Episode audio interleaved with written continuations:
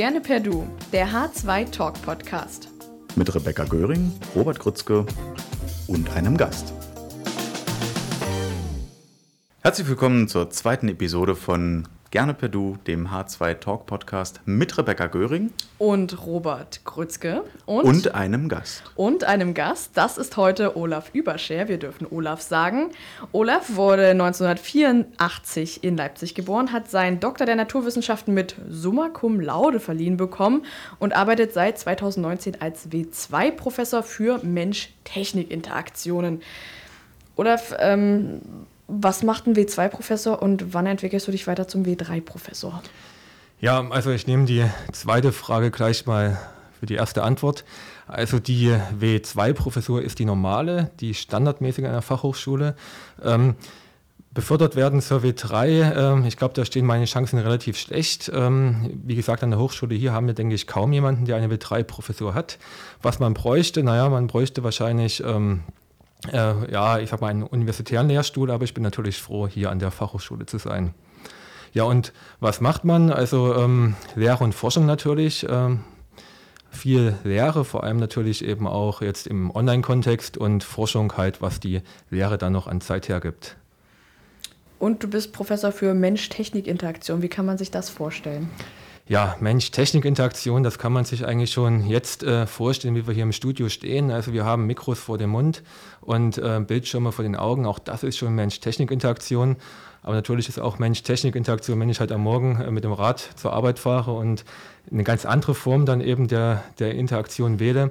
Also sprich, Mensch-Technik-Interaktion ist eigentlich äh, alles, was uns irgendwie als Menschen tagtäglich umgibt, wo in irgendeiner Idee Technik dahinter steckt.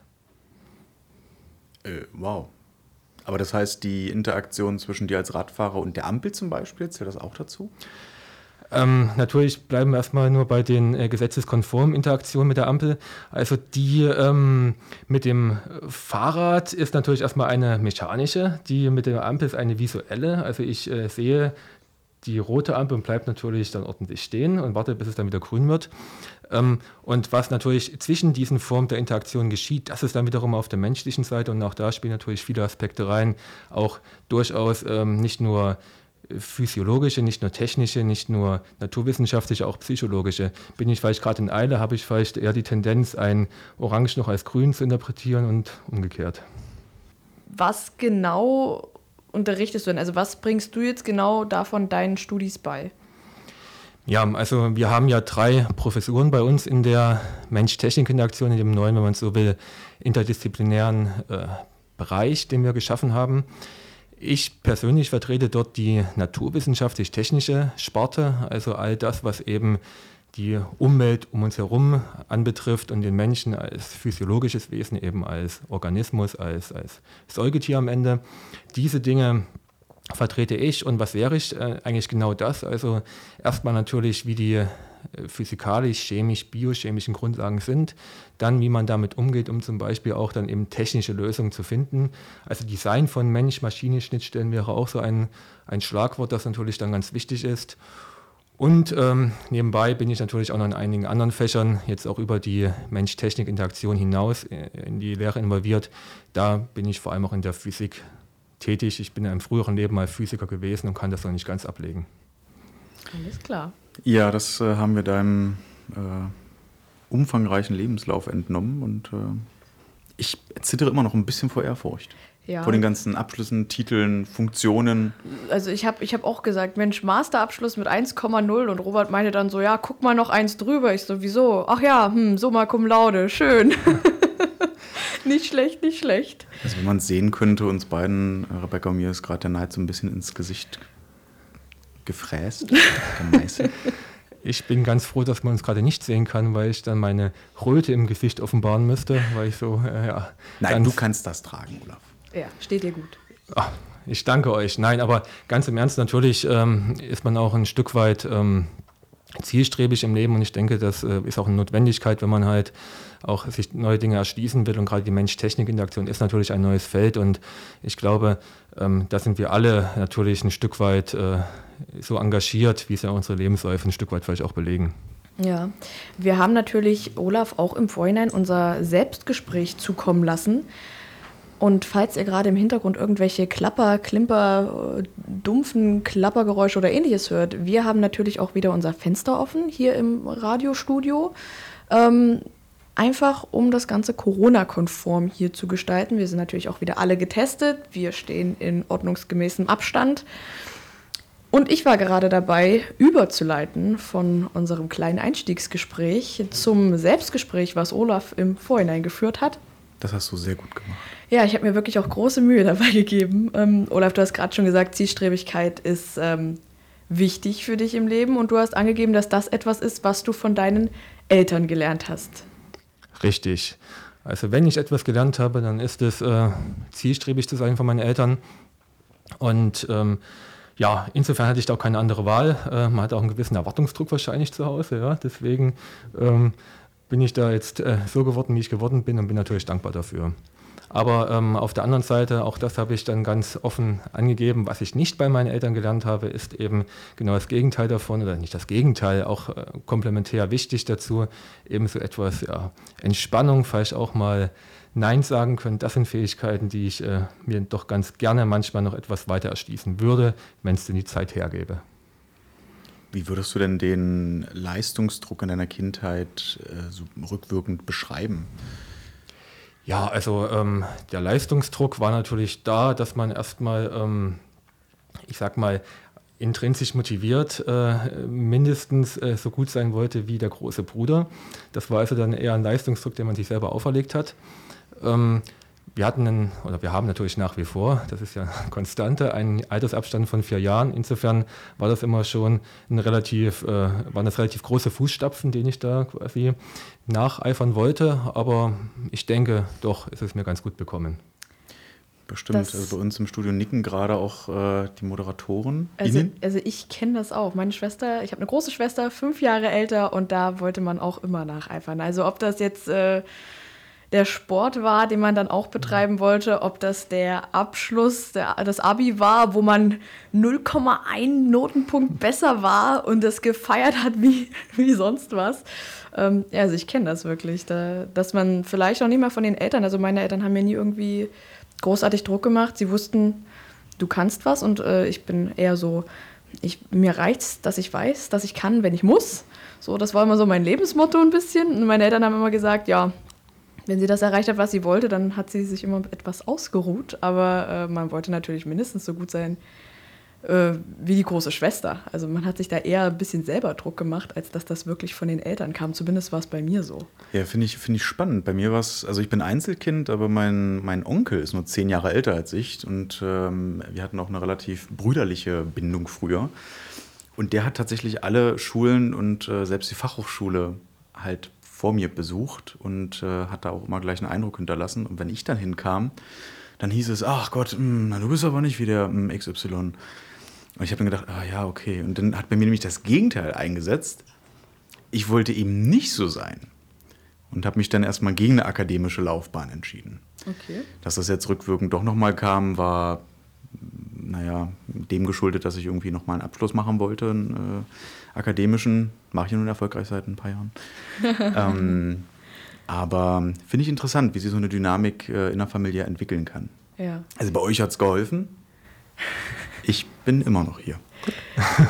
Wann hast du denn für dich so festgestellt, okay, entspannt zu sein ist wichtig? Oder, oder so ein bisschen Entspannung an den Tag auch manchmal zu legen? Wann ist das bei dir so also ich finde meine Entspannung eigentlich, so paradox das jetzt klingen mag, aber eigentlich doch dann wieder in der Beschäftigung, aber halt in einer ganz anderen Beschäftigung.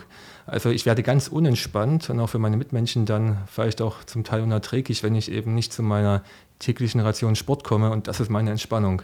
Entspannung heißt für mich ja nicht unbedingt, dass man jetzt, ähm, ich sag mal, äh, am Strand liegt, auch das ist mal schön. Aber ähm, Entspannung ist für mich eben auch, wenn ich einfach mal in Ruhe für mich, äh, auch vielleicht mit ein, zwei Freunden, ganz Corona-konform natürlich, Radfahren kann oder eine Runde laufen kann. Irgendwann, wenn es wieder geht, auch wieder schwimmen kann. Das ist für mich Entspannung. Einfach äh, für den Kopf Entspannung, dass man halt äh, einige, ich sag mal, Abteilung im Gehirn einfach mal abschalten kann und dann äh, auf die Abteilung halt jetzt äh, geradeausbewegung, Abteilung mal so richtig auspowern schalten kann. Und das macht mir halt viel Freude und das brauche ich auch. Und das ist diese Form von Entspannung, ähm, die ich sehr früh vielleicht auch gelernt habe. Auch das hat mir, da bin ich sehr dankbar dafür, meine Mutter in die Wiege gelegt. Meine Mutter ist eigentlich Sportmedizinerin, ist dann quasi durch die Wiedervereinigung etwas in andere medizinische Bereiche auch dann hinein ja, gerutscht will ich nicht sagen, hat sich da äh, weiterentwickelt, aber der Sport und damit natürlich auch die, die sportmedizinischen Hintergründe haben mich eigentlich zeitlebens schon begleitet und damit natürlich auch das Wissen über die Notwendigkeit. Ähm, eine Sache fällt mir auch noch äh, ein, so eine kleine Anekdote aus Kindertagen. Meine Mutter hat, um nochmal auf den Leistungsdruck vielleicht äh, abzuziehen, äh, immer gemeint, Olaf, wenn du den ganzen Tag nur vorm Computer sitzt, wirst du dick, fett und schwammig. Und das willst du doch nicht, Olaf. Und da hat sie recht behalten. Und ähm, insofern habe ich mir das auch dann mehr unterbewusst vielleicht, aber auf jeden Fall sehr konsequent auch angenommen. Du hast eine sehr weise Mutter, Olaf. Also hat man hier sozusagen nicht dieses, ich komme nach Hause und hau mich vor den Fernseher Entspannung, sondern ich power mich jetzt aus und ich äh, schaffe mir hier einen Gegenpart, die, die bekannte und in letzter Zeit sehr berühmt gewordene Work-Life-Balance sozusagen, die hast du für dich herausgefunden. Ganz genau. Also definitiv kann man äh, nicht äh, die Leistung bringen, die man bringen will vielleicht, aber auch die man vielleicht mitunter einfach bringen muss an Stellen, wo einfach der Körper nicht gesund ist. Also dieser auch ähm, mittlerweile, äh, ich sag mal sehr vielleicht auch differenziert betrachteter Ausspruch, aber ein gesunder Geist in einem gesunden Körper, wie gesagt, bitte im positiven Sinne gemeint, äh, da stehe ich voll dahinter. Was natürlich nicht heißt, dass auch ähm, Menschen mit Beeinträchtigung genauso einen gesunden Geist haben können, aber es kommt eben auf das Gesamtpaket an, dass man in meiner, in meiner Auffassung zumindest das Beste eben aus dem macht, was man machen kann. Und da, da zählt der Sport auf jeden Fall ganz deutlich für mich dazu. Hm. Aber gibt es denn bei dir Phasen, in denen du tatsächlich mal also komplett runterfährst, also auch körperlich? Nein, also das äh, kann ich äh, wirklich ausschließen. Äh, ich hatte schon erwähnt, äh, spätestens nach dem zweiten Tag wird meine Mitmenschen mir dann sagen, Olaf, Mensch, jetzt geh mal eine Runde laufen, du bist gerade unerträglich. Äh, vermutlich haben sie damit auch recht, aber so weit will ich es eigentlich gar nicht kommen lassen. Also wenn es der Zeitplan irgendwie hergibt, und der Tag hat nun mal 24 Stunden und ich sage mal, eine, eine, Stunde für irgendeine sportliche Aktivität kann man da schon noch abzweigen. Das ähm, ist am Ende auch eine Frage einfach, wie man die, die eigenen Prioritäten setzt. Und wie gesagt, ich habe halt ganz oft und immer wieder erlebt, wie man nach einer Stunde Pause mit frischem Kopf wieder viel produktiver ist und viel effizienter arbeitet. Und darum ist das für mich auch ähm, natürlich eine sehr schöne Arbeitsweise als Professor, dass man eben auch mal äh, nach äh, vier, fünf Stunden sagen kann, jetzt gehe ich mal eine Runde joggen und dann geht es weiter. Ähm, das ist halt auch ein, ein, Vorteil natürlich der akademischen Lebensgestaltung, die wir haben. Ja. Ich muss sagen, ich bin natürlich jetzt nicht der, also das ist natürlich, äh, ich bin nicht der Übersport-Fan. Aber ich habe neulich wieder das, äh, die Bewegung, die stündliche Bewegung äh, in Form von Spazierengehen für mich entdeckt. Er hat das Spazierengehen einfach mal, für sich Einfach entdeckt. mal, ja, ja, ja. Äh, einfach mal eine Stunde raus, bisschen Bewegung, vielleicht zügigen Schritt. Man denkt es oft nicht, aber danach hat man, also gerade so während so Hochleistungsphasen, in denen man irgendwie auch als, als äh, arbeitender Mensch auch viel zu tun hat, tatsächlich nochmal oft einen ganz anderen Blick auf Dinge, nochmal neue Eindrücke und man, also zumindest bei mir, äh, ich habe gleich nochmal einen klareren Kopf. Ich kenne das auch. Ich hatte jetzt ja auch, ähm, Prüfungsphase war jetzt nicht so dolle. Ich hatte jetzt keine, also nicht viele Prüfungen im letzten Semester, aber ich hatte auf jeden Fall eine Hausarbeit in Politik, die ich geschrieben habe.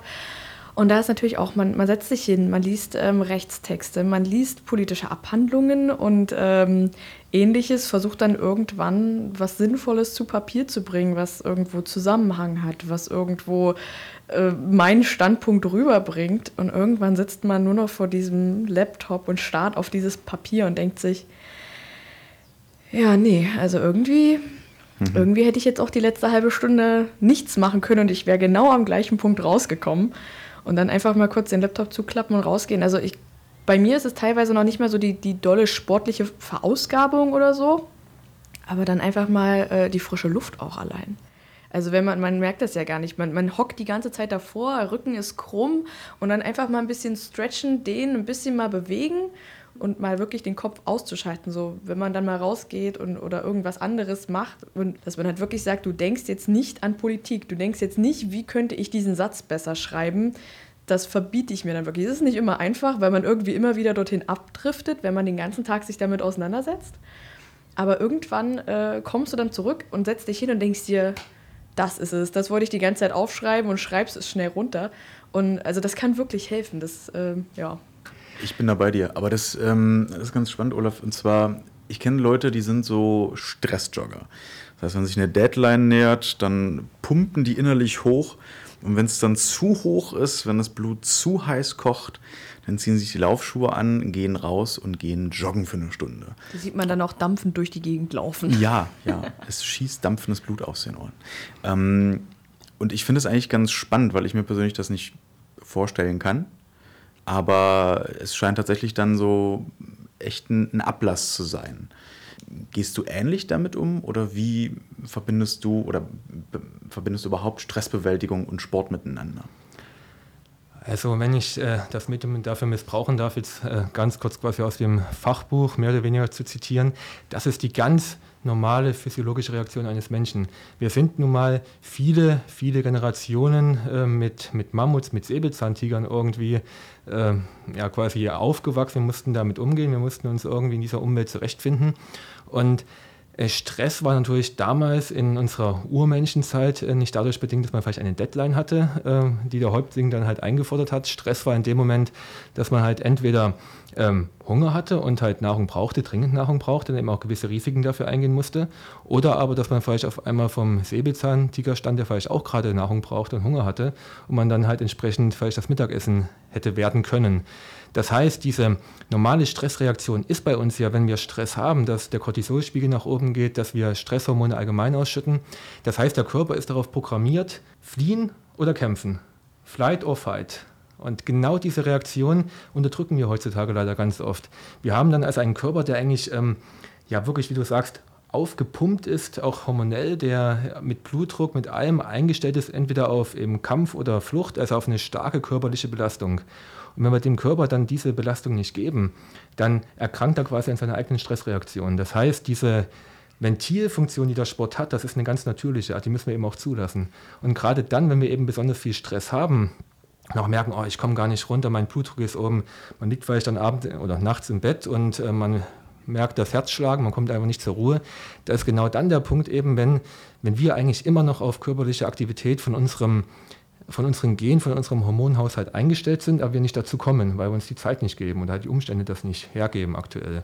Und deswegen gerade dann ist es ganz wichtig, weil sonst arbeitet man wieder die Natur und das wollen wir nicht, das dürfen wir nicht. Hm. Das heißt, die Quintessenz einfach mal öfter auf seinen Körper hören. Definitiv, das gilt in jeder Lebenslage. Du hast ja gesagt, dass man immer mal eine Stunde abzwacken kann für Sport, dass das immer drin ist. Und du hast auch gesagt, dass Zeitmanagement bei dir dass du darin wirklich gut bist. Hast du einen strengen Tagesablauf oder sagst du einfach, ähm, ich kann meine Arbeit so gut einschätzen, dass ich weiß, wenn ich mir jetzt eine Stunde für einen Sport abzwacke, schaffe ich trotzdem noch alles? Ja, also ähm, eine gute Frage. Also ich glaube, Zeitmanagement ist vielleicht mehr als nur sich einen Zeitplan machen. Zeitmanagement ist auch eine gewisse Konsequenz bei vielleicht einer gewissen Prioritätensetzung. Deswegen ist also Zeitmanagement für mich vor allem auch, ähm, ich sag mal, so etwas, sich selber treu zu bleiben, was eben die Prinzipien anbetrifft, ohne dabei natürlich die Struktur zu verlieren. Man braucht natürlich eine Tagesstruktur, aber ich habe jetzt keinen Tagesplan, wo ich sage, jetzt äh, meinetwegen um sechs aufstehen, dann äh, sieben Uhr die ersten E-Mails. Ähm, es kommt natürlich auch eine gewisse ich sag mal, ja, Tagesschwankung dazu, Flexibilität ist notwendig. Manchmal kommen halt dringende Anrufe, die dann auch äh, viel über den Haufen werfen, was man geplant hat. Aber insgesamt, dass man sich doch ähm, einfach so gewisse Zeitfenster, die vielleicht dann variabel sind in der Start- und Endzeit, aber eben zumindest in ihrer Bedeutung ähm, fix sind, dass man die sich einplant. Und eins ist eben für mich ähm, die morgendliche Sportroutine, genauso wie eben die morgendliche Badroutine, die man ja auch nicht einfach weglassen würde, schon den Mitmenschen zuliebe. Mhm. Äh, wenn du sagst Routine, machst du dann, jetzt komme ich mir gerade ein bisschen vor wie ein Sat1-Reporter, ähm, ist deine morgendliche Sportroutine einfach eine Stunde um den Block laufen oder hast du irgendwie ein festes Workout? Also ich bin ja ganz stolz darauf, dass ich seit knapp zwei Jahren jetzt im, im Eigenheim, also in meinen eigenen vier Wänden wohne, mir auch als erstes dort eine, eine Sprossenwand mit Klimmzugstange eingebaut habe. Und das ist für mich wirklich einer der wichtigsten Räume. Das ist mein, mein äh, täglicher quasi Morgentreff. Ähm, da wird dann eben einfach, ich sag mal so, ja, äh, etwas Kräftigung, also Stabi würde man sagen, in Ausdauerkreisen, also ein paar Liegestütze, ein paar Klimmzüge, ein paar Rumpfbeuge und so weiter, was man halt, ich sag mal, mit wenig Aufwand in schneller Zeit auch machen kann und trotzdem danach noch nicht wieder platt ist. Also wenn ich am Morgen, ich bin nun mal leider von meinem Chronotyp auch eher eine Eule, also ich stehe erst später auf. Das heißt, ich bin nicht jemand, der dann auch ähm, 6 Uhr morgens vielleicht in der besten Jogging äh, im, der besten Jogging-Mood ist und die beste Leistung bringen kann. Da bin ich eher Richtung Nachmittag, Abend orientiert vielleicht. Aber wie gesagt, so etwas ähm, aktivierende Kräftigung, um überhaupt den Kreis auf meinen Schwung zu bringen und auch den Blutdruck etwas eben äh, zu steigern nach dem Liegen im Bett, das hilft mir schon enorm und das macht dann auch, sage ich mal, egal wie, wie anstrengend der Tag wird, alles etwas entspannter, weil gerade auch Du hast es vorhin gesagt, Rebecca, Rückenschmerzen, wenn man lange sitzt, auch das ist deutlich besser, wenn man, habe ich gemerkt, wenn man halt vorher schon etwas für den Rücken getan hat, wie zum Beispiel eben Klimmzüge. Ja, es stärkt ja einfach auch die Rückenmuskulatur. Und wenn deine Rückenmuskeln einfach gestärkt sind, sich besser gerade halten können und alles, äh, dann hilft das natürlich ungemein. Wobei bei Klimmzügen, ich würde da, würd da dranhängen wie ein Schluck Wasser und äh, strampeln, um da wenigstens einmal hochzukommen.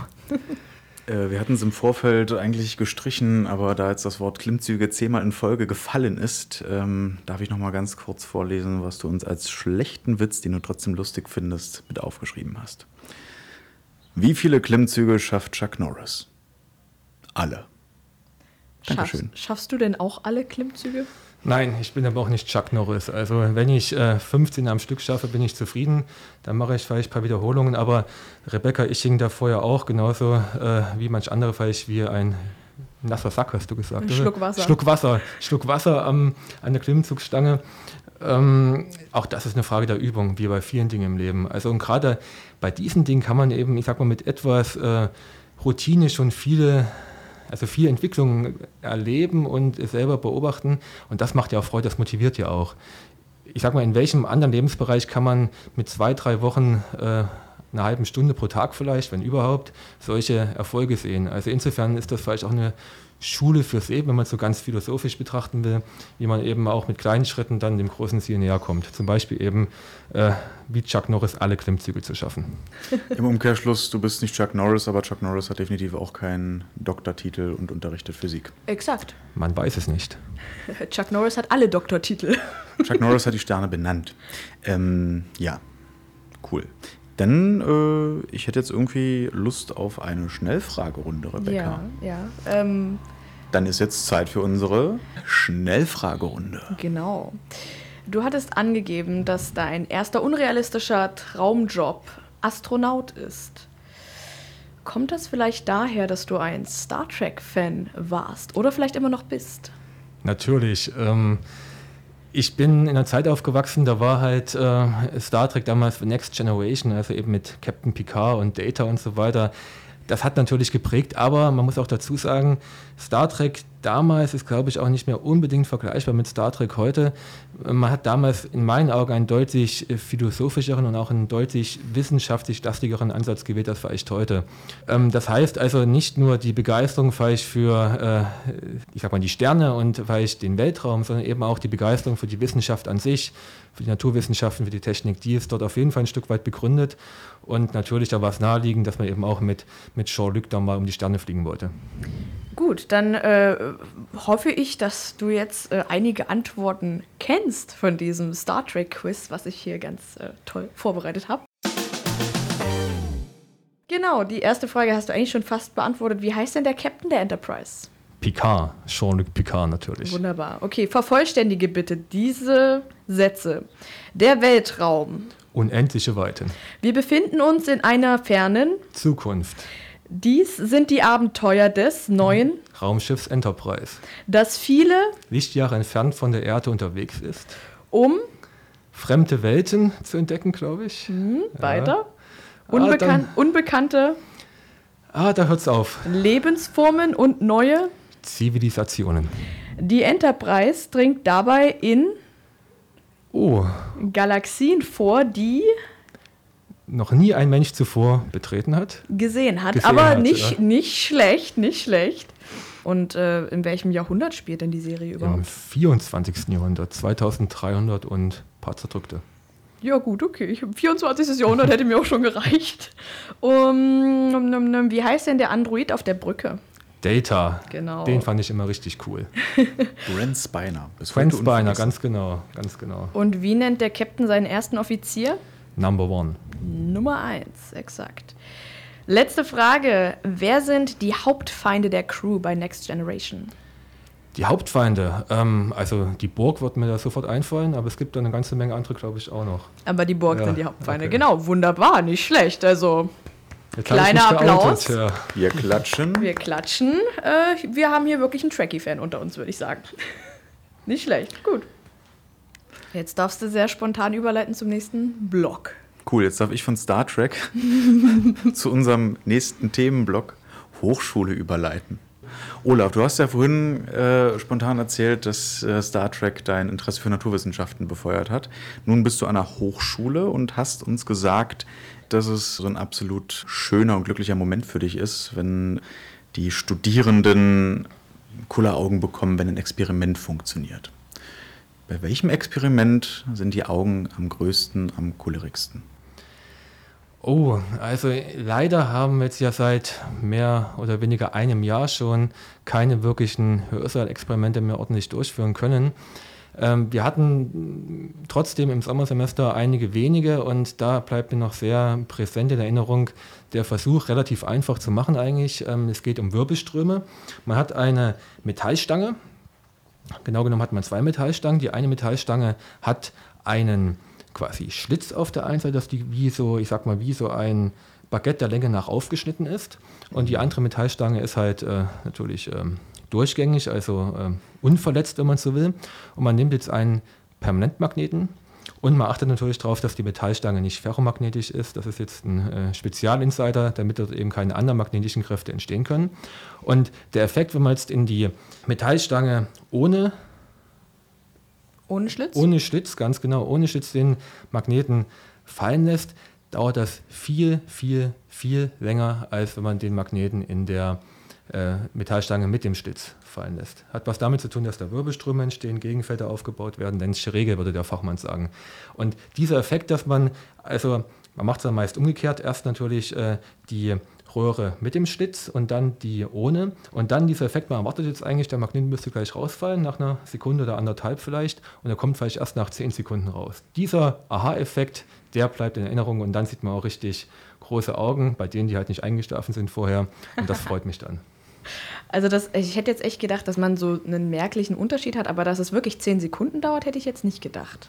Es kommt natürlich darauf an, wie gut der Magnet die, die Stange, also die Röhre ausfüllt. Also es kommt auf die Geometrie an, aber wenn man es halt einigermaßen geschickt macht, dann kann man schon eine Größenordnung längere Fallzeiten haben. Und bleibt er dann äh, sozusagen, also fährt der einfach langsam, aber konsequent durch oder stoppt der immer zwischendurch mal und fährt dann ein Stückchen weiter? Nein, das ist also wirklich so ein Schweben, das ist so ein ganz äh, wie Zeitsuche, so ein verzögertes Herabgleiten ohne Kontakt zur Bande. Also der ruckelt nicht, der reibt nicht, der schwebt so ganz langsam äh, wie eben ein UFO vielleicht auf die Erde, so ganz kontrolliert. Womit wir wieder beim Thema werden. Genau.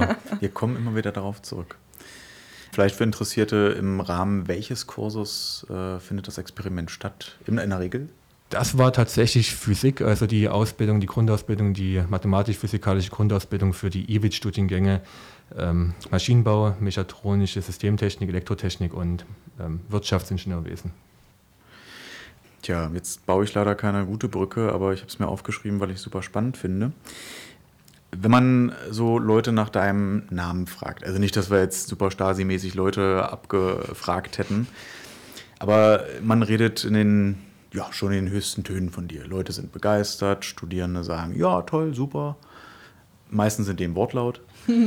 ähm, und nun ist es ja bei manchen äh, Dozentinnen äh, die Regel, dass man relativ close mit den Studierenden ist und bei manchen ist es eben nicht so. Und du hast ja in deinem äh, Selbstgespräch auch gesagt, dass dir das Dozieren viel Freude bereitet und das macht immer den Eindruck, als ob du den Studierenden eben ähm, sehr nahe stehst. Also, dass dir an dem wohlgelegen ist, du möchtest tatsächlich Informationen vermitteln. Man könnte meinen, du bist äh, ein Vollblut-Lehrender aus dem äh, akademischen Bilderbuch. Aber bis wohin geht diese, nicht falsch verstehen, man, man, kommt zu schnell in eine falsche Schiene. Wo ziehst du die Grenze? Genau, wo ist, wo ist die Grenze? Also was ich, äh, Frösi-Party ja, nein oder ist Duzen im, im Matrikel erlaubt äh, oder während des Kurses, während der Vorlesung? Ähm, oder sagst du, ein gesunder Abstand ist irgendwie sinnvoll, wenn man sich zu gemein macht mit äh, den Studierenden, dann geht da auch ein Stück weit Autorität verloren. Finde ich tatsächlich spannend, weil ich unfassbar viele verschiedene Geschichten in diesem Kosmos gehört habe. Und jetzt möchte ich deine hören.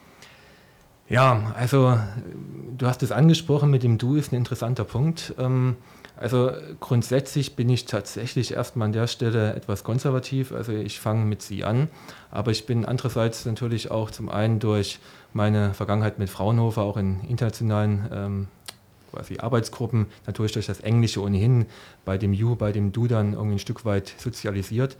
Dann bin ich ja ähm, auch nach wie vor im, im, in der Leistungssportforschung tätig und im Sport ist natürlich das Du auch nochmal etwas geläufiger vielleicht als in wegen Juristen oder in anderen äh, akademischen Kreisen.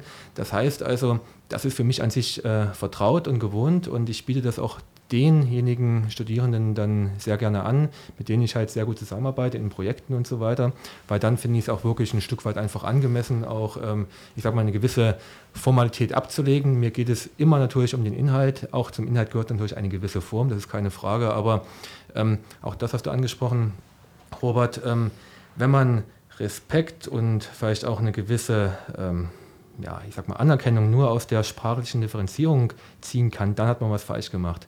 Also viel wertvoller ist es für mich, wenn man eben, ich sag mal, kumpelhaft per Du ist, aber trotzdem ähm, jeder weiß, welche Rolle er hat und, äh, oder sie hat und äh, dann eben als Team sehr gut funktioniert. Also das ähm, Bestehen von flachen Hierarchien heißt natürlich nicht, dass es keine Hierarchien gibt. Am Ende muss es eben Projektleiter geben und das muss auch nicht unbedingt der Prof sein und so weiter.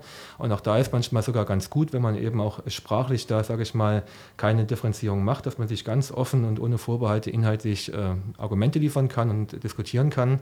Aber wie gesagt, ähm, natürlich setzt das immer voraus, dass eben alle sich auch an die Spielregeln halten. Und dazu gehört eben auch, dass man natürlich trotzdem auch die, die Rolle des Professors an der Stelle akzeptiert als Studierender, als Studierende. Das ist aber, wie gesagt, in allen Fällen bisher bei mir der Fall gewesen und darum macht mir sehr viel Spaß. Also mit den Projektteams, mit denen ich jetzt hier sehr gut zusammenarbeite, das sind eigentlich alle Projektteams, mit denen ich hier arbeite, mit denen bin ich per Du und deswegen ist das für mich eigentlich äh, vollkommen selbstverständlich. Also wenn du so willst, diese Grenze würde ich nicht sprachlich festmachen. Ähm, äh, also richtige Grenzen äh, muss man sich halt, glaube ich, immer dann auch irgendwie ein Stück weit äh, äh, kontextbezogen und bilateral vielleicht dann auch geben. Aber zum Beispiel auch bei einer Party mal eingeladen zu sein, das äh, fände ich richtig cool. Also momentan haben wir ohnehin keine Partys, also da hat man schon eine richtig Durststrecke im wahrsten Sinne manchmal auch. Und andererseits, ähm, ich weiß noch vor einem Jahr, ähm, da hatten wir auch äh, ein Interview, da wurde ich dann gefragt, naja, ähm, Könntest du dir vorstellen, Olaf, mal mit deinen Studierenden auch Beachvolleyball zu spielen? Ich muss sagen, seitdem freue ich mich total auf diesen Moment.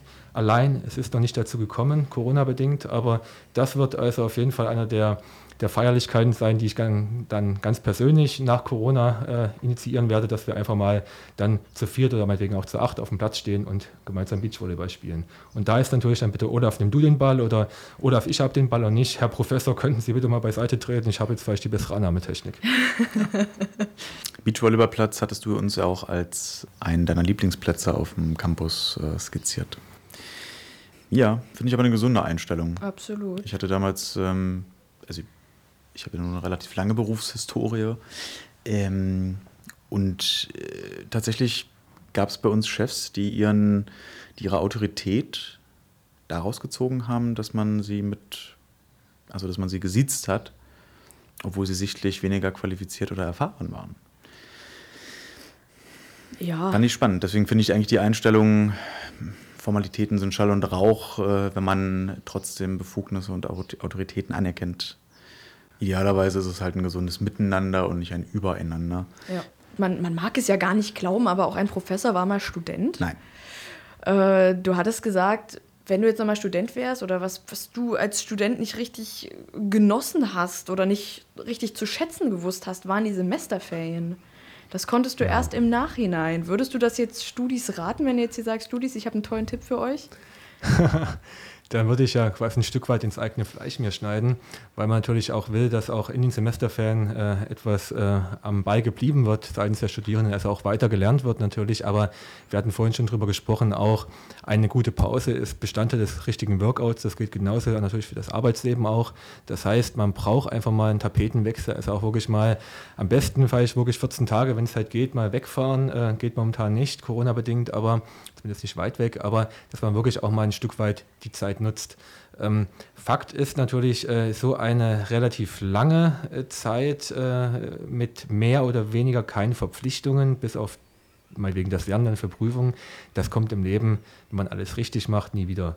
Also, oder halt dann im Rentenalter natürlich, ähm, auch da hat man sicherlich familiär wieder andere Verpflichtungen und so weiter. Das heißt also, diese Unbeschwertheit, die diese Zeit eigentlich ermöglicht, äh, die sollte man ein Stück weit äh, ja, nutzen, auf jeden Fall genießen, unbedingt genießen. Ähm, ich glaube, ein kluger Philosoph hat mal gesagt, die Jugend hat äh, so ganz viele Vorzüge, so sinngemäß. Der einzige Nachteil ist, sie kommt halt viel zu früh im Leben, um sie wirklich genießen zu können. Und ähm, insofern also ähm, ist wirklich vielleicht mein, ja, mein Appell, ähm, natürlich eingedenk aller Aufgaben, die erledigt werden müssen, aber äh, nutzt die Semesterferien, die ihr habt, auch mal einfach ein Stück weit auch zu leben, auch das Leben in jungen Jahren zu genießen. Wie gesagt, diese Zeit kommt nie wieder. Klingt jetzt abgedroschen, stimmt aber. Kann ich untermalen. Mhm. Ähm, was ich, also zumindest aus dem Medienbereich weiß, wofür ich die Semesterferien genutzt habe, ist schlichtweg auch ein bisschen eigenverantwortliches Selbststudium. Das geht, das muss nicht immer bedeuten, dass man sich in Arbeit ersäuft ähm, über die Semesterferien, aber auch einfach mal was ausprobieren. Ich glaube, das gibt es in jedem Fachbereich, in jedem Studiengang. Ich habe damals, oh, jetzt bin ich auf meinen Buschel gekommen. Ähm, ich habe damals in der äh, vorlesungsfreien Zeit ähm, Kurzfilme äh, gedreht, einfach weil dafür während des Studiums, also während der Vorlesungen, zu wenig Zeit war. Und ähm, ich glaube, man kann in den Semesterferien produktiv sein und trotzdem äh, dafür sorgen, dass einem der Kopf nicht vom, von den Schultern fliegt. Definitiv. Bin ich ein Verfechter davon. Aber ohne zu viel Stress. Hashtag Work-Life-Balance. Mit, mit erhobenen Zeigefinger hat er das gesagt. Für alle Hörerinnen, die hier nicht sehen können, was hier passiert. Was ja alle sind. Ja. So. Dann ist es Zeit für unser Entweder-Oder-Spiel. Wir haben ein paar kurze Fragen vorbereitet und du entscheidest dich so kurz wie möglich, so intuitiv wie möglich äh, für die eine oder andere Antwort. Oder was machst du lieber? Zehn digitale Prüfungen oder 20 analoge Hausarbeiten korrigieren? Zehn digitale Prüfungen. Hm. Wärst du lieber nochmal Student oder würdest du nochmal Professor werden? Nochmal Professor werden. Die Freiheit, die ist toll. Du machst eine Zeitreise. Triffst du lieber Leonardo da Vinci oder Jeanne d'Arc? Schwierige Frage. Äh, Leonardo da Vinci. Der britische Geheimdienst hat dich im Visier aufgrund deiner physikalischen Kenntnisse. Mit wem gehst du auf die Flucht? James Bond oder Moneypenny? Moneypenny. Dankeschön. Das war unser Entweder-Oder-Spiel. Nicht schlecht. Das ging auch zackig. Das ist schön. Und, und wir waren ja gerade schon beim Thema Zeitreise. Du hast gesagt, dass das, wenn du dir eine Superkraft aussuchen könntest, dürftest, haben, hätten, dürfte, dann wäre das die Zeitreisefähigkeit. Und da haben wir uns natürlich gefragt, warum? Wie? Würdest du was in deinem eigenen Leben ändern? Würdest du dich in eine Zeitschleife begeben und immer wieder, weiß ich nicht, zum, zum Jahr, Lebensjahr 20 zurückkehren und dann immer wieder das Gleiche durchlaufen oder doch lieber in die Zukunft reisen? Also ich glaube, diese Zeitschleife-Option, das wäre dann über kurz oder lang dann wirklich und täglich grüßt das Murmeltier. Also ich glaube, das will man dann irgendwann gar nicht nochmal in der Endenwiederholung erleben, auch egal wie schön das war tatsächlich habe ich gar nicht an diese Option gedacht, quasi auch die eigene ja, Kausalitätskette verändern zu können. Wir wissen ja seit Star Trek, dass das dann auch meist natürlich nicht gut endet. Das heißt also, ähm, ich habe tatsächlich äh, eigentlich auch nur in die Richtung gedacht, dass man halt beobachten könnte.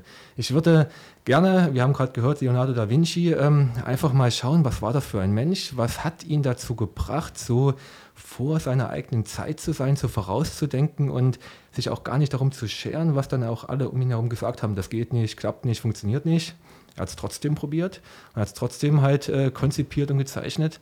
Aber genauso eben auch Jeanne d'Arc, darum fiel mir die, die Antwort gar nicht leicht. Ähm, was hat eine junge Frau dazu getrieben, in der damaligen Zeit so gegen bestehende, zum Teil natürlich großartig ungerechte Konventionen aufzubegehren. Was war das für ein Mensch? Also viele Dinge, die natürlich Geschichtsbücher, die auch mal wegen wissenschaftlicher Arbeiten gar nicht mehr hergeben, die Charaktereigenschaften, der Mensch. Äh, was waren das für, für Personen? Äh, genauso spannend fände ich das, äh, wenn man eben einfach mal zuschauen könnte, wie eine äh, Horde Neandertaler meinetwegen gerade äh, einen Mammut jagt oder eben vom Säbelzahntiger flüchtet. Einfach, weil man äh, im Beobachten der Natur und eben auch natürlich der belebten Natur so viel lernen kann und so viel besser verstehen kann. Einmal gesehen ist halt tausendmal mehr wert als hundertmal in der Vorlesung gehört, bin ich immer der Meinung. Deswegen also diese Fähigkeit einfach mal in die Vergangenheit zu schauen, wie war es, ja, natürlich Zukunft, das ist eine interessante Frage, aber ich glaube, das würde ich gar nicht wollen, weil ich weiß nicht, ob ich damit ähm, adäquat umgehen könnte, wenn man dann schon weiß, quasi äh, schon den Spoiler hatte für die Zukunft, wie es wird, da würde man vielleicht auch nicht mehr unbedingt dann alle Entscheidungen so treffen, wie man äh, die jetzt im Moment trifft. Und dann hätte man wieder das Problem der Kausalitätskette. Da weckt der Physiker immer wieder auf. Das geht da nicht, äh, ist dann paradox. Also da beißt sich die Katze in den Schwanz und damit meine ich nicht Schrödingers Katze. Mhm. Deswegen also am Ende ähm, einfach die Fähigkeit mal in die Vergangenheit, ob es nun 66 Millionen Jahre sind, als die Dinos gerade ihren Asteroiden getroffen haben oder umgekehrt der Asteroid die Dinos getroffen hat oder eben vor vielleicht 400, 500 Jahren, also die ersten großen äh, Entwicklungen auch für unsere Zeit quasi, die bahnbrechenden Entwicklungen stattgefunden haben. Das fände ich total spannend und cool. Das Menschen mal wieder in der Vergangenheit als Menschen wahrnehmen und nicht nur als, äh, als Forschungsobjekte. Hm. Ganz genau. Das heißt, du sitzt lieber in so einer kleinen Kapsel, schwebst über den Dingen und guckst zu, anstatt dann wirklich zu sagen, ich greife hier ein. Da hätte ich nämlich äh, dann angeschlossen, wenn man hier einmal einen Physiker hat, könnte man den natürlich fragen, entsteht eine alternative Zukunft oder äh, bleibt das in unserer Zukunft, die dann auf einmal mit einem Fingerschnipsen ganz anders ist? Also für die Leute, die quasi hier bleiben, du veränderst die Vergangenheit und auf einmal leben wir in einer anderen Zukunft oder gibt es eine alternative Zukunft, in der dann nur du lebst und unsere Double sozusagen? Also die ganz klassische Antwort ist ja, wenn ich in die Vergangenheit reise und etwas verändere, das sich auf die Gegenwart auswirkt, würde man dadurch, dass ich dort Veränderungen hervorgerufen habe, ja auch verhindern, dass ich in die Vergangenheit gehe und diese Veränderung hervorrufe. das ist genau dieses Kausalitätsparadoxon. Das heißt, ähm, da gibt es äh, für unser Verständnis keine logische Lösung für. Es erscheint auch hochgradig implausibel. Ähm, natürlich umgekehrt, ähm, auch das ist dann äh, durchaus schon klassische Physik, gehen wir davon aus, dass ähm, alle Zustände, die wir haben in unserer Welt, äh, die Summation gewichtet mit deren Wahrscheinlichkeiten von allen möglichen Zuständen sind. Also dass unser Universum quasi alle Zustände beinhaltet, nur halt mit einer gewissen Wahrscheinlichkeit, die mal groß und mal klein sein kann. Das heißt also, da gehen wir jetzt schon in sehr, ja nicht nur quantenmechanische, auch zum Teil schon philosophische Fragestellung, die ich quasi mir nicht zutraue, abschließend zu beantworten. Genau genommen suchen da schon viele Generationen von Physikern nach Antworten äh, und bisher halt auch natürlich ohne zufriedenstellende Antwort darauf. Ich denke aber auch, diese zufriedenstellende Antwort kann es gar nicht geben, weil wir genau eben diese Fähigkeit, äh, die Zeit zu verändern, nicht haben. Und vielleicht ist das auch ähm, durchaus gewollt von der Natur, dass wir diese Fähigkeit nicht haben, denn wenn wir die hätten, ähm, würde wahrscheinlich nichts, was wir haben, überhaupt äh, von dauerhaftem Bestand sein können. Ja. Ich meine, seit Filmen wie Zurück in die Zukunft, Avengers Endgame sind äh, gefühlt 50 Prozent der Menschheit sowieso Experten, was äh, Quantenphysik angeht. Aber ist es eine, also ist es tatsächlich eine diskutierte Theorie, dass man äh, bei einer potenziellen Zeitreise, das ist gerade so ein bisschen Nerd-Talk, ich finde es super spannend. Ich auch. Dass man bei einer potenziellen Zeitreise, also dass man in der Zeit reisen kann, aber die Zeit de facto nie verändern kann, seine eigene Zeitlinie, weil es immer eine, mit jeder Veränderung eine parallele Zeitlinie aufgemacht würde. Also in diesem Bereich äh, gibt es keine anerkannten Thesen, weil wir keinerlei Möglichkeit haben, irgendwas evidenzbasiert herzuleiten. Mhm. Das sind Hypothesen, also auch die, die Stringtheorie ähm, ist eine reine Hypothese. Man kann mit ihr einiges erklären. Das ist auch wirklich, jetzt sind wir richtig im Nerd-Universum angekommen, ähm, eine Möglichkeit, auch so gewisse Vielfalten auch in unserem Standardmodell der Elementarteilchen zu erklären auch mit Grenzen. Aber das ist auch eben Segen und Fluch zugleich dieser Hypothesen. Man kann sie eben weder verifizieren noch falsifizieren. Also wir haben am Ende, ähm, ich sag mal, fast dann schon eine, ja, wie gesagt, philosophisch, fast schon theologische Fragestellung. Wir können etwas postulieren, können es aber nicht beweisen, können auch nicht das äh, Gegenteil beweisen. Das heißt, ähm, wir haben keine Möglichkeit, darüber richtig oder falsch zu entscheiden. Und damit ist das eine Glaubensfrage. Mhm. Ähm, stimmt das? Stimmt, also stimme mir zu oder korrigiere mich bitte. Ähm, ich habe mit meinem minimalen äh, Physikwissen mal irgendwo zusammengefunden oder zusammengesucht, dass man theoretisch, wenn man schneller reist als das Licht, äh, theoretisch etwas in die Zukunft reisen könnte, aber man kann eigentlich nicht in die Vergangenheit reisen. Also ähm, die Fähigkeit, schneller als die Lichtgeschwindigkeit äh, zu reisen, die haben wir nicht. ähm, das wäre das wäre krass, ja. Erste Überraschung. Die, die Grenzgeschwindigkeit ist die Lichtgeschwindigkeit. Das heißt, wir können nur langsamer als die Lichtgeschwindigkeit reisen. Da gibt es äh, fundamentale quasi äh, Vorgaben, die die Relativitätstheorie an der Stelle macht. Also Albert Einstein kommt ins Spiel. Ähm, dann kommt eben, das sagt der Name Relativitätstheorie auch schon, die Relativität ins Spiel. Das heißt, äh, wenn ich hier im Tonstudio stehe und äh, Robert, du entscheidest dich jetzt mal ganz schnell mit 0,9 Prozent, äh, mit 90 Prozent, also 0,9 Faktor der Lichtgeschwindigkeit auf dem Fahrrad wegzufahren, würde für mich deine Zeit ganz anders ablaufen, wie für dich meine Zeit ablaufen würde, weil wir zueinander jeweils die Relativgeschwindigkeit hätten. Man mhm. spricht da von Zeitdilatation, also für mich würde deine Zeit viel langsamer ablaufen, für dich würde meine Zeit viel langsamer ablaufen. Mhm. Das heißt, auch das wird dann schon paradox. Ja? Das heißt, ähm, wenn wir uns dann doch irgendwann wieder treffen würden, dann wäre die Frage, na, wer ist denn jetzt von uns jetzt äh, gealtert und wer ist denn jung geblieben? Ähm, das ist dieses auch am Ende das Zwillingsparadoxon von Einstein ähm, wird dadurch aufgelöst, dass wenn du wieder zurückkommst, musst du nämlich irgendwann mal deine gleichförmige Geschwindigkeit verlassen haben, also gewendet sein oder in einen Kreis gefahren sein. Und damit ist es eben nicht mehr äquivalent. Dann gibt es da auch gewisse Regeln, wie man dann auch tatsächlich diese Zeitdifferenzen berechnen kann, also unser Alter, äh, unsere Altersdifferenz dann berechnen kann. Aber Fakt ist also, allein die Fähigkeit, äh, mit einer gewissen hohen Prozent mit einem gewissen hohen Prozentsatz der Lichtgeschwindigkeit zu reisen, führt auf beiden Seiten, also bei dem, der es macht und bei dem Beobachter, weil eben Bewegung relativ ist, zu Zeitdilatationseffekten. Aber die sind eben, wie gesagt, äh, komplementär. Für dich bin ich alt, älter geworden, für mich bist du älter geworden. Ist natürlich auch ein. Und ich bleibe einfach stehen und bleib einfach gleich alt. Es ist natürlich am Ende auch bloß Theorie, ne? kann man ja auch einfach nur so sagen. Ich meine, wann würde ich auf dem Fahrrad steigen? Und dann auch noch mit äh, 90-prozentiger Lichtgeschwindigkeit davon sausen. Ja, das weiß ich nicht. Ich will jetzt erstmal nichts ausschließen, Rebecca. Aber ich auf dem Fahrrad, ungewöhnlich. ähm, Hast du den Film Interstellar geguckt? Nein.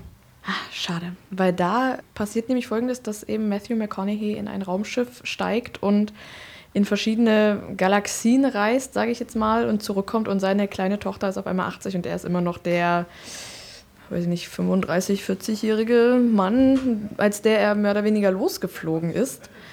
Und ich habe dann anschließend auch mal gegoogelt, okay, wie funktioniert das? Und ähm, hieß es irgendwie eine Sekunde auf der Erde, dauert halt eine Sekunde, aber wenn ich zum gleichen Zeitpunkt irgendwie 200 Kilometer, 200 Kilometer Abstand um die Erde kreise, dann vergeht die Zeit anders dann dauert eine Sekunde länger oder ist kürzer, ich weiß es nicht mehr genau. Ja, ja.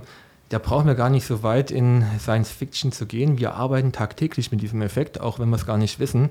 Wenn wir uns halt mit unserer äh, Garmin-Uhr oder mit Polar oder welchem äh, Markenmodell auch immer jetzt äh, draußen beim Sport, wir haben ja auch Sport, bewegen, also unser, äh, unsere Position mit GPS tracken, dann nutzen wir natürlich äh, die Signale von Satelliten, die halt mit einer relativ hohen Geschwindigkeit um die Erde kreisen.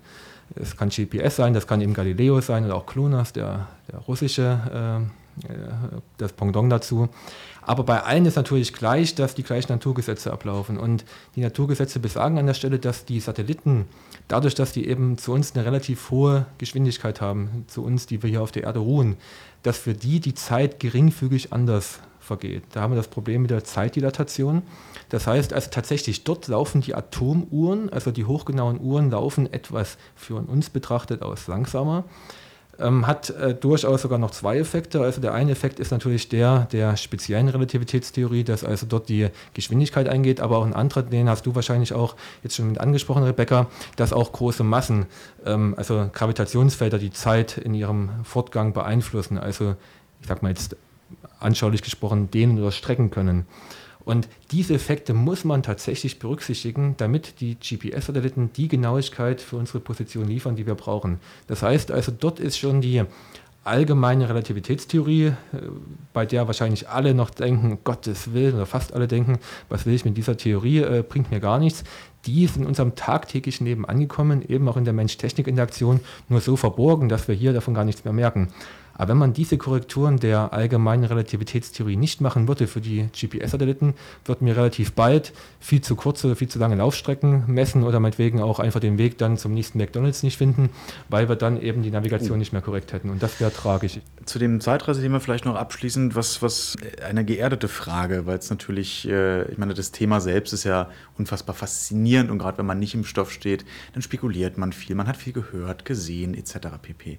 Aber kannst du uns vielleicht vielleicht äh, mit so drei leicht verständlichen Sätzen mal kurz mitgeben, warum Zeitreisen de facto im Moment kein Thema sind? Also was fehlt unseren technischen Voraussetzungen oder an, äh, Wissen? an Wissen, um Zeitreisen durchzuführen? Wir haben keinerlei Ansatzpunkt, bei dem man starten könnte, eine Zeitreise durchzuführen. Die Zeit ist für uns ein man kann sagen ein Parameter, man könnte aber auch sagen eine Dimension, eine viele Dimension, die einfach mitläuft. Die hat gewisse Eigenschaften, sie ist also gewissen Transformationen unterworfen, haben wir jetzt gerade uns überlegt, mit eben solchen hohen Geschwindigkeiten und halt ähm, vielleicht auch schwere Feldern und so weiter. Aber es gibt keine Möglichkeit, diesen Ablauf in irgendeiner Weise künstlich zu beeinflussen. Das heißt also, auch wenn wir halt uns auf eine hohe Geschwindigkeit begeben, wir haben ja darüber gesprochen, haben wir dieses äh, Paradoxon, dass dann erst nach dem Ende der Relativbewegung äh, das Problem eigentlich aufgelöst werden kann. Aber um das äh, dann vergleichen zu können, müssten Starter, also müssten Beobachter und Fliegender quasi oder Fahrradfahrender dann wieder am gleichen Startpunkt sein, was eben mit einer gleichförmigen Bewegung nicht vereinbar wäre. Also lange Rede, kurzer Sinn, die Ansätze fehlen einfach. Wir haben keine Handhabe, jetzt irgendwo an einer Stelle zu sagen, äh, da können wir weitergehen, weil für uns ist die Zeit einfach als vierte Dimension ähm, genauso, sage ich mal, unveränderlich wie auch ähm, die dritte Dimension, die zweite Dimension, die erste Dimension im Raum. Das sind äh, für uns momentan, nach unserem jetzigen Verständnis und Kenntnisstand, einfach ja, Größen, die wir nutzen können natürlich, um die Gegenwart zu beschreiben, um die Zukunft und die Vergangenheit zu beschreiben, aber die wir eben nicht beeinflussen können. Okay, finde ich äh, griffig. Ja, kann ich auch äh, ohne Physikabschluss verstehen. Sehr gut. Ähm, vielleicht, ich habe es mir noch aufgeschrieben und weil wir jetzt schon so oft über das Fahrrad geredet haben, ähm, darf ich noch einen kurzen äh, Rollback machen zu dem Lifehack? Der hat mich nämlich echt interessiert. Wir fragen unsere Gästinnen äh, ja auch mal nach Lifehacks. Ähm, Olaf, du hast geschrieben, du bist auf dem Rad unterwegs und plötzlich bricht ein Unwetter herein. Die tatsächliche Entfernung der Blitze dann über die 3-Sekunden-Regel abzuschätzen und auf dieser Basis zwischen Flucht oder Unterschlupf zu entscheiden. Das klingt so, als ob das, eine, als ob das einen praktischen Hintergrund hat. Ja, hat es auch. Ähm, jetzt ähm, will ich natürlich kein schlechtes Vorbild sein. Also Nein. natürlich, wenn es gewittert, suchen wir alle sofort Unterschlupf und werden das Haus nicht verlassen. Wenn man dann vielleicht doch im jugendlichen Leichtsinn äh, im Gewitterregen einmal äh, schnell zur Freundin fahren will und die Freundin ganz besorgt ist, dass man ja doch bei dem Gewitter gewissen durchaus realistischen Gefahren ausgesetzt ist, ähm, kann man eben mit diesem Lifehack dann gut argumentieren. Ich habe nachgemessen, Pi mal Daumen, das Gewitter ist noch über einen Kilometer entfernt, also die Gewitterzelle ist äh, über 1000 Meter von mir entfernt. Die Wahrscheinlichkeit, dass ich jetzt vom Blitz getroffen werde, die ist sehr gering viel wahrscheinlicher ist, wenn ich jetzt länger am Telefon hier stehen bleibe im Gewitterregen, dass ich mir entweder eine Unterkühlung hole oder das Gewitter halt näher kommt. Deswegen kann man damit mit diesem Lifehack und diese, dieser Aura der Wissenschaftlichkeit dann doch noch ähm, seinen Willen durchsetzen, im Gewitterregen zur Freundin zu fahren. Man sollte dann aber trotzdem nicht dem Gewitter entgegenfahren, nehme ich mal ganz stark an. Wenn die Gewitterzelle über dem Haus der Freundin gerade ist, sollte man es vielleicht dann doch lassen. das hat dann durchaus schon eine zwischenmenschliche Konnotation, wenn man sagt, die Gewitterwolke ist über dem Haus der Freundin. Oh. Ist manchmal auch korreliert. Ähm, tatsächlich meinte ich jetzt aber den Fall, genau das Gewitter ist halt irgendwo und man fährt mehr oder weniger dran vorbei. Und äh, an dieser Stelle sollte man auch sagen, der Spruch, äh, Eichen sollst du weichen, Buchen sollst du suchen, ist ja. Totaler Blödsinn, weil Blitze wissen nicht, ob das jetzt eine Eiche oder eine Buche ist. Die nehmen einfach das, was am größten ist und knallen rein. Der Satz ist pures Comedy Gold, Rebecca, danke. Die Blitze suchen das, was am größten ist und knallen einfach an. Ja. Gut. Und, und schlagen dort einfach ein. Das kann ich aber auch nochmal bestätigen an der Stelle. Also, dass diese Volksweisheit ist am Ende keine Weisheit, ist eigentlich eine ja, kleine Dummheit, wenn man so will. Die hatte etwas äh, darauf abgezielt mit dem Wassergehalt des Holzes, aber äh, es gibt sehr viele äh, wissenschaftliche Studien, auch Belege natürlich einfach dafür, dass das eben nicht der Fall ist. Also da hast du vollkommen recht, Rebecca. Also um jetzt nochmal vielleicht auch ähm, die Vorbildfunktion ein Stück weit zu bemühen an der Stelle. Also wenn natürlich ein Gewitter sehr nah ist, dann sollte man auf jeden Fall sich möglichst äh, zum flachesten Punkt der Umgebung machen, nicht zum höchsten, das ist klar, also flach auf den Boden legen und natürlich auch äh, Gewässer meiden, das ist vollkommen klar wegen der Leitfähigkeit und vielleicht auch das, wenn man äh, doch wegrennen muss, weil es eben ganz nah ist, ähm, ja, kleine Schritte, keine großen Schritte, einfach weil der Potenzialunterschied, die Spannung zwischen den Füßen dann kleiner wird. Aber so weit sollte man es eigentlich gar nicht kommen lassen. Am besten. Meine Mama hat auch immer gesagt, im Auto bist du immer sicher, weil es ein Faradayischer Käfig, Käfig ist. ist. Genau. Ganz genau. Äh, ja, also ich für mich bin zufrieden. Ich auch. Ich persönlich äh, hätte jetzt keine würde, weiteren Fragen? Jetzt, nö, ich würde jetzt ungern noch, äh, also ich würde gerne noch drei Stunden weiterreden, hätte ich, also tatsächlich. Spaß, Aber ich glaube, ich, ja. ja. vielen Dank. Ähm, ich bin nur davon überzeugt, dass wir dann leider Gottes doch wieder auf eine Stunde runterschneiden müssten ja. und dann wäre es schade drum. Ähm, dann merken wir dich lieber für eine andere Staffel nochmal vor und äh, setzen nochmal an. Faradayischer Käfig, drei Sekunden Regel und irgendwie blitzt und donnert es über dem Haus der Freundin. ähm, das war gut. das war wirklich der Fall. Dankeschön. Dankeschön, Olaf. Ich danke euch, hat viel Spaß gemacht. Und euch noch einen guten. Nein, es bedarf keiner weiteren Verabschiedung. Es tut mir sehr leid, Rebecca. Ich, Alles gut. Ich hatte den Drang, noch irgendwas zu sagen. Dann lassen wir es. Und wir sagen jetzt einfach Tschüss. Tschüss. Gerne per Du, der H2 Talk Podcast. Redaktion unter Mikrofon Rebecca Göring und Robert Krützke. Die Musik hat Mathis Kölzer für uns komponiert. Redaktionelle Unterstützung und Grafik kommen vom Servicebereich für Hochschulkommunikation. Projektleitung und Produktion liegen beim Veranstaltungsmanagement.